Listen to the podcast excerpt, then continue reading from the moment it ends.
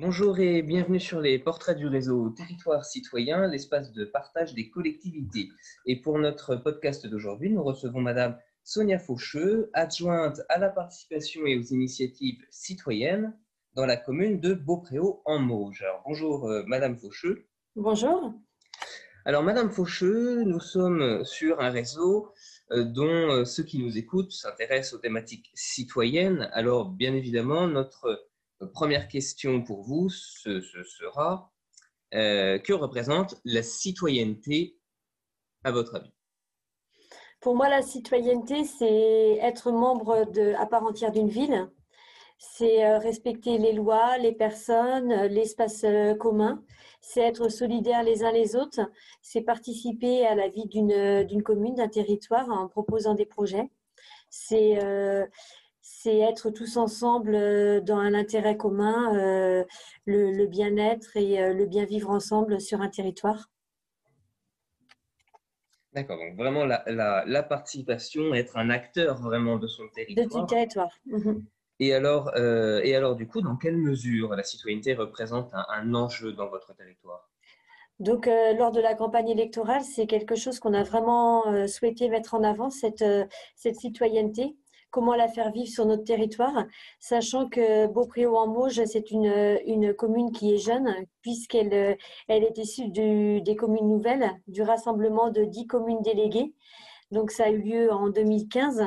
Donc, c'est le premier euh, mandat qui est mis en place euh, sur ce territoire de dix communes rassemblées en une commune nouvelle. Donc, euh, on s'est bien rendu compte que cette, cette citoyenneté, cette participation citoyenne, elle était en place déjà sur toutes les communes à des échelons différents. Et maintenant, l'enjeu, c'est de la mettre en place euh, sur une, une, ville, sur un territoire de 10 communes et de 23 000 habitants. Donc, les enjeux ne sont pas les mêmes et la dynamique n'est pas la même à mettre en place. D'accord, un enjeu qui a, qui a rassemblé, du coup, plusieurs communes. C'est ça. Euh, et alors concrètement, vous êtes, euh, vous êtes adjointe à la participation et aux initiatives citoyennes. Quelles sont, euh, quelles sont vos attributions, quelles sont vos missions à ce poste? Donc, quand j'ai été élue à ce, à ce poste d'adjointe à la participation et à l'initiative citoyenne il y a un an, nous avions un petit peu une page blanche à, construire puisque, comme je vous le disais, comme une nouvelle, enfin voilà, un nouveau poste, euh, tout est à écrire. Donc, euh, avec la commission, euh, j'ai la chance d'avoir une commission avec moi qui est très active et, qui est très impliquée sur le sujet. Donc, on essaie de mettre en place des thématiques de participation sur des projets d'envergure. Donc, on a un projet de, de pôle culturel, donc avec toutes les questions sur le rayonnement de ce pôle culturel au niveau du territoire. la commune a fait l'acquisition lors du dernier mandat d'un moulin d'un vieux moulin qui est à restaurer. Donc, on souhaite en faire quelque chose, mais on ne sait pas quoi. Les idées sont lancées à la participation. On souhaite que les habitants s'engagent sur ce, projet-là pour nous proposer des choses. Euh, nous mettrons aussi en place les projets, enfin les, les projets d'initiative citoyenne. Donc euh, là, nous avons déjà rencontré euh, la semaine dernière deux, deux, personnes qui font de la rando, de la randonnée et en même temps qui ramassent les déchets dans les fossés. Donc comment accompagner ces personnes-là? Donc sans doute par l'achat de matériel, par des endroits où stocker les déchets. Et on on commence à voir que les citoyens s'investissent un petit peu dans ce sujet-là, puisque les projets commencent à arriver euh, les uns après les autres. On a aussi un, groupe de, citoyens qui nous proposent euh, un projet de monnaie locale. Donc, on va les accompagner euh, financièrement pour le démarrage de ce, dossier-là. Et la dernière enfin, les deux dernières thématiques, donc nous aurons les journées citoyennes quand la crise sanitaire sera passée et qu'on pourra remettre en place des, moments un peu plus conviviaux avec les habitants. Et le plus gros sujet qui nous prend beaucoup de temps en ce moment, c'est la mise en place des conseils consultatifs, puisque, comme je disais, donc euh, commune nouvelle, 10 communes déléguées. Donc, pour ne euh, pas perdre la proximité avec les habitants, nous avons quand même souhaité mettre en place des conseils consultatifs, un par commune déléguée, donc 10, 10 conseils consultatifs, et donc, euh, cette thématique-là, nous l'avons travaillée en commission et nous l'avons présentée euh, euh, aux citoyens il y a 15 jours pour vérifier auprès d'eux si, si ce qu'on proposait, c'était adapté à notre territoire et si les personnes pourraient s'y retrouver sur le sujet. Donc voilà un petit peu les, grands thèmes que nous avons à, mettre en place et à travailler avec la commission et avec l'équipe municipale. Oui, alors une dynamique qui se construit et qui est aussi à l'initiative des citoyens. C'est ça, oui, vraiment partie prenante de, nos projets. D'accord. Et euh, alors, Madame Faucheux, tous ces projets-là euh, étaient des projets qui vous tenaient à cœur, vous êtes plutôt engagé. Et qu'est-ce qui vous a amené, du coup, dans ce poste chargé euh, de l'initiative et de la participation citoyenne? Alors sur ma commune déléguée, donc qui est une petite commune de, de 1100 habitants, nous avions déjà cette, cette participation. en fait, sur notre commune, nous avons un groupe de, citoyens, ça s'appelle le groupe Réflexion Environnement, qui existe depuis une vingtaine d'années. Ce groupe de, citoyens, euh, à la base, c'était pour rapprocher, alors c'est bizarre sur une petite commune rurale de dire ça, mais c'était pour rapprocher les, gens de la ville et les gens de la campagne. dans une petite commune de d'un territoire comme le nôtre, 1100 habitants, on est tous à peu près de la campagne, mais c'était pour en fait euh, faire comprendre aux gens de la commune euh, les, problématiques des agriculteurs. Je pense à l'épandage des lisiers, à la traversée du bourg avec des tracteurs. Donc ce groupe-là, en fait, a créé une charte, la charte des bonnes pratiques agricoles, qui a d'ailleurs été reprise après au niveau du département et peut-être même plus haut euh, à l'heure actuelle.